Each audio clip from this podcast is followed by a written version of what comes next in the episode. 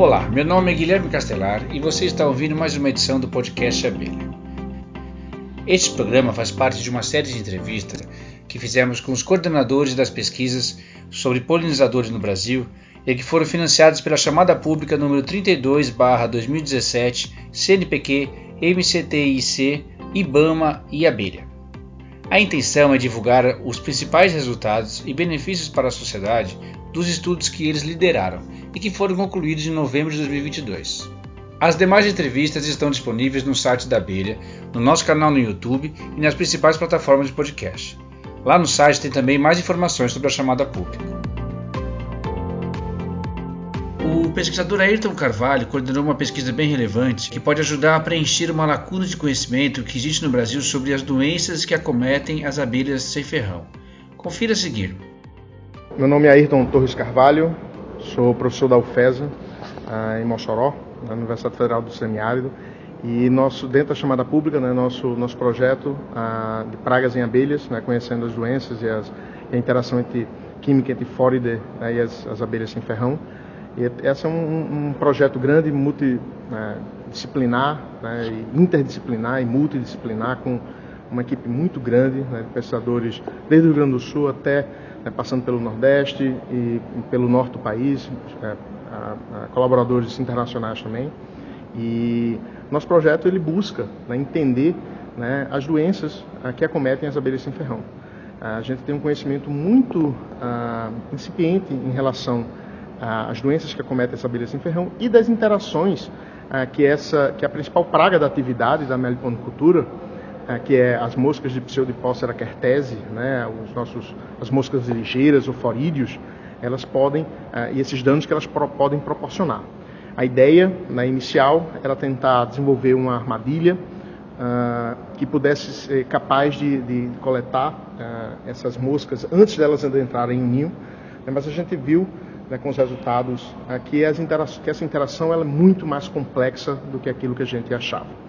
Então, ah, não é exatamente um, uma molécula, são grupos de moléculas que atuam ali na atratividade e que essa mosca, essa mosca de fato, ela pode ser inclusive um vetor de viroses, de, de outras bactérias que podem acometer né, a, as nossas abelhas. Entender essa interação é extremamente importante porque a gente tem um, um gap de conhecimento, um lapso de conhecimento muito grande né? A gente conhece bem as, as doenças de apis, sabemos que as doenças de apis têm acometido né, as abelhas sem ferrão, elas estão pulando né, das, das apis para as abelhas sem ferrão, de forma que a, a gente precisa entender também é, a, como é essa disseminação e como é a importância de vários aspectos da vida da abelha, porque não é, nossos resultados mostram que não é fatores únicos, mas são uma conjunção de fatores, são efeitos subletais, efeitos de paisagem, efeitos de alimentação que diminuem a imunidade das abelhas e aí assim a susceptibilidade dessas, dessas abelhas,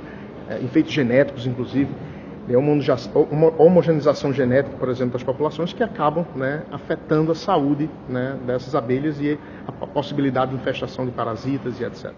Nós perguntamos ao Ayrton se ele destacaria algum resultado da pesquisa conduzida por ele e sua equipe. A gente fez uma descrição muito grande né, da, dos voláteis produzidos por ah, ninhos de abelhas sem ferrão, né, que isso é um resultado muito importante. Né, a gente precisa entender esses voláteis e o papel desses voláteis nas, nas interações entre as abelhas. Então, me explica só o que, o que é volátil. É, então, são, são odores né, que uhum. são produzidos ah, pelas abelhas, pela, pelo cerume, uhum. pela microbiota que vive dentro dos ninhos.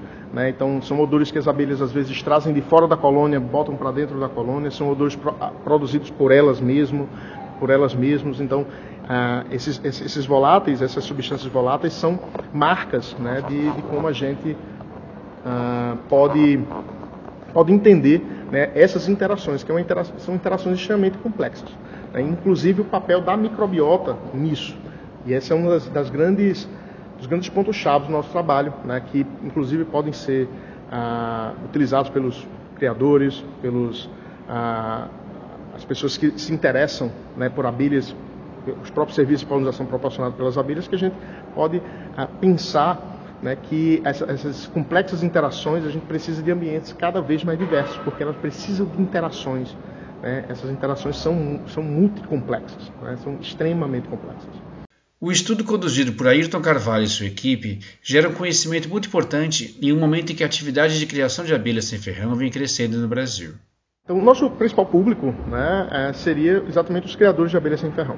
A gente precisa, nesse projeto, né, essas duas linhas desse projeto, né, a linha de mais da, da, da, entender a interação entre Fóride e as abelhas sem ferrão e as doenças, né, elas têm um público muito uh, específico que são os criadores de abelhas sem ferrão. A gente precisa entender doenças em abelhas sem ferrão.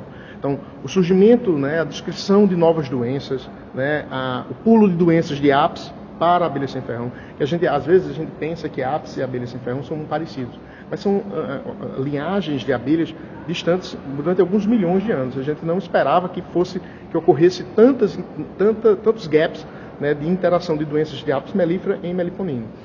Embora nossos resultados tenham mostrado que sim, de fato, existem doenças que são específicas das abelhas sem ferrão, que a gente precisa de muito continuar os estudos, descrevendo novos vírus, descrevendo novas bactérias possivelmente patogênicas para essas abelhas, entender os sintomas que essas doenças podem proporcionar, porque a gente está com um crescimento muito grande da meliponicultura, muitas pessoas se interessando pelas abelhas, né, e que a gente precisa entender que as abelhas ficam doentes tal como fica doente um cachorrinho que a gente cria, né, um gato, né, que as abelhas também ficam doentes, que é importante que a gente possa entender isso para poder curar, salvar né, esses organismos que são tão importantes para a polinização. É claro que, além desse público, a gente interessa né, a esse projeto também chegar ao produtor né, que precisa do serviço de polinização, embora às vezes não valorize ou não, não, não, não consiga entender a, a, a, importância das abelhas para a sua produção agrícola, que ele precisa também entender que as abelhas, uh, por exemplo, sofrem efeitos subletais uh, na exposição de venenos em determinadas épocas do ano ou as doses que essas abelhas estão expostas. A gente precisa entender isso para que as pessoas possam, né, de fato, né, serem parceiras na conservação uh, desses animais. Legal. No caso do setor público, no caso de, de legislação pública e tal, tipo para seja para criação de abelhas, ou seja para conservação de polinizador, como é que pode o, esse trabalho pode colaborar? É, dentro das ações da, da, do, do, projeto, a gente está vendo que, por exemplo, a translocação de abelhas, que é dentro, uma discussão muito grande dentro da, das políticas públicas em relação à legislação federal sobre a meliponicultura, que a translocação de abelhas modifica a microbiota intestinal dessas abelhas. E a modificação intestinal, da, da, microbiota intestinal dessas abelhas, modifica o sistema imune das abelhas. Então, as abelhas translocadas ficam mais susceptíveis a doenças, parasitas e efeitos subletais de, uh, de agrotóxicos, uma vez que o sistema imune dela vai ser afetado devido à mudança da microbiota. Isso está sendo visto não somente em abelhas, mas em vários grupos animais, inclusive humanos. A gente tem visto dessa importância da manutenção dessa microbiota. Antigamente a gente chamava de flora intestinal, uhum. né? agora a gente é a microbiota. né? Então, essa flora intestinal, a microbiota da, da, intestinal das abelhas é extremamente importante para a manutenção da saúde dessas abelhas.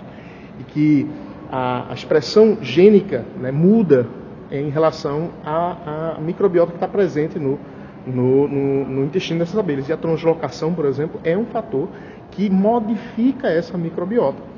E a modificação dessa microbiota pode levar, sim, à mortalidade. E gente, isso é muito importante para, para as ações de políticas públicas, é um resultado muito claro de que a translocação de abelhas é nociva né, nesse sentido. Então, acho que uma das contribuições ah, importantes desse projeto, embora a gente pode, poderia elencar várias outras, né, ah, nesse sentido, ele é, é, é, bem forte, né, que o nosso projeto ele, ele tem mostrado né, geneticamente né, que translocar abelhas modifica a microbiota dessas abelhas. E esse, quais são esses efeitos?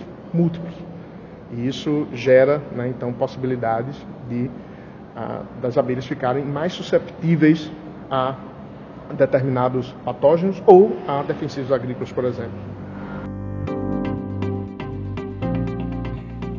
Lembrando, tá, que você ainda pode ouvir as outras oito entrevistas com os resultados das demais pesquisas da chamada pública no nosso site abelha.org.br, no nosso canal no YouTube e também nas principais plataformas de podcast.